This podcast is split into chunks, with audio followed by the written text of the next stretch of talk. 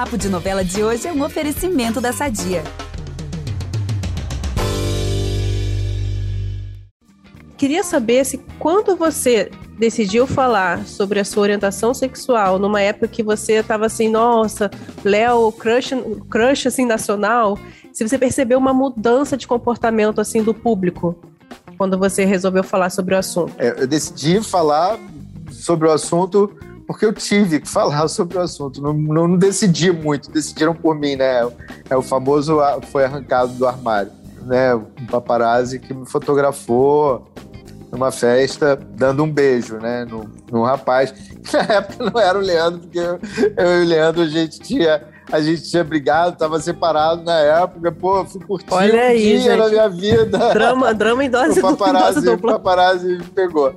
Aí eu, então, né, mas aí eu tinha que me colocar, né, foi, foi assim, eu tinha que me posicionar e, e aí eu me posicionei, acho que eu, que eu fiz a coisa certa, cumpri um papel que eu, devia cumprir, espero ter ajudado muita, muitas pessoas a passar por por momentos é, difíceis na, na, vida delas, quanto a sua, sua, sua orientação sexual. Espero que tenha ajudado as, as pessoas com o meu posicionamento. E, e, recebi, foi na época, foi, foi recebi uma carga de enorme de, de, de mensagens positivas e, né, e, e mesmo agradecidas né, pelo meu posicionamento. Vamos aproveitar que estamos falando de família tudo e falar do nosso patrocinador? Há 80 anos, a Sadia leva qualidade, sabor e praticidade para a mesa dos brasileiros. Sabia que o presunto mais vendido do Brasil é da Sadia? Assim como os outros produtos da marca, ele é muito gostoso e combina com vários momentos do nosso dia, do omelete no café da manhã até a saladinha no almoço. Seja qual for o dia, seu dia pede Sadia. Não foi um momento fácil, porque é, eu sempre fui muito, muito é, discreto na minha vida, né? Em tudo mesmo. Sempre, eu sempre fui uma pessoa muito reclusa, muito na minha, é, muito fechado.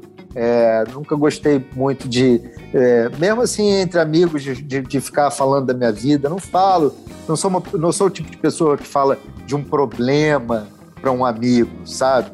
Então, assim, é, sou essa pessoa fechada mesmo. Então, para mim, foi muito difícil porque eu tive a minha vida exposta de uma forma que eu nunca tive antes, né? E, assim, é, por um, por um, né? Eu fui exposto, não, não, não que eu me expus. Depois, é claro, eu me coloquei. Então, não foi fácil, foi bem chato. O público é, de um modo geral, não sei te dizer, né? Eu acho que, de uma, de uma forma geral, acho que o brasileiro ainda é um público que tem. É um povo muito. que tem muitos preconceitos. Acredito que. que há, assim, algum preconceito. Acredito que há o preconceito também em relação à própria, própria é, grande mídia, né? É, como, como, como isso é colocado, como isso é, é, né, sempre falado.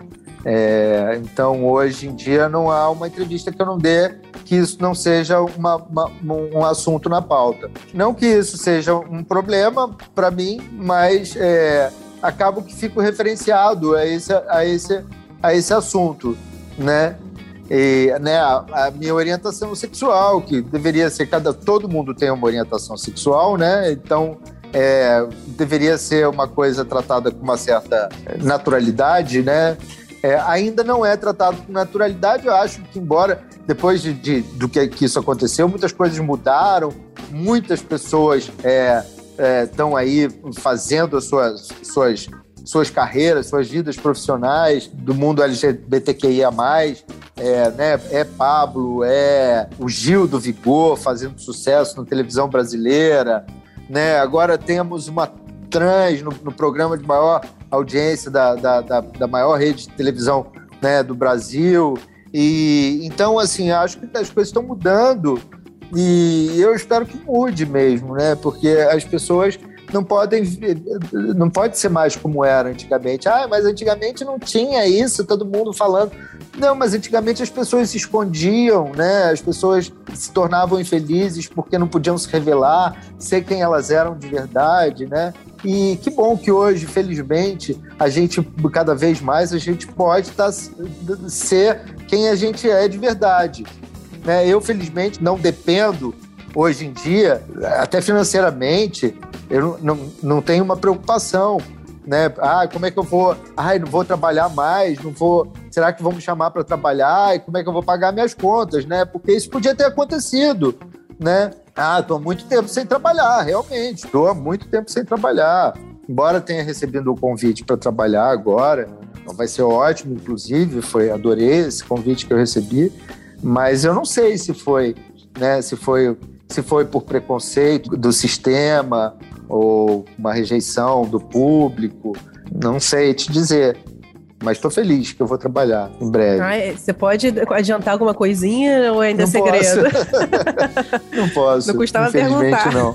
É, né? Aliás, dois convites, felizmente, então não são coisas que estão tão fechadas assim, mas eu, mas é, tenho, eu espero que dê tudo certo e que e que role o trabalho. Vai ser bom voltar a trabalhar assim depois de tanto tempo.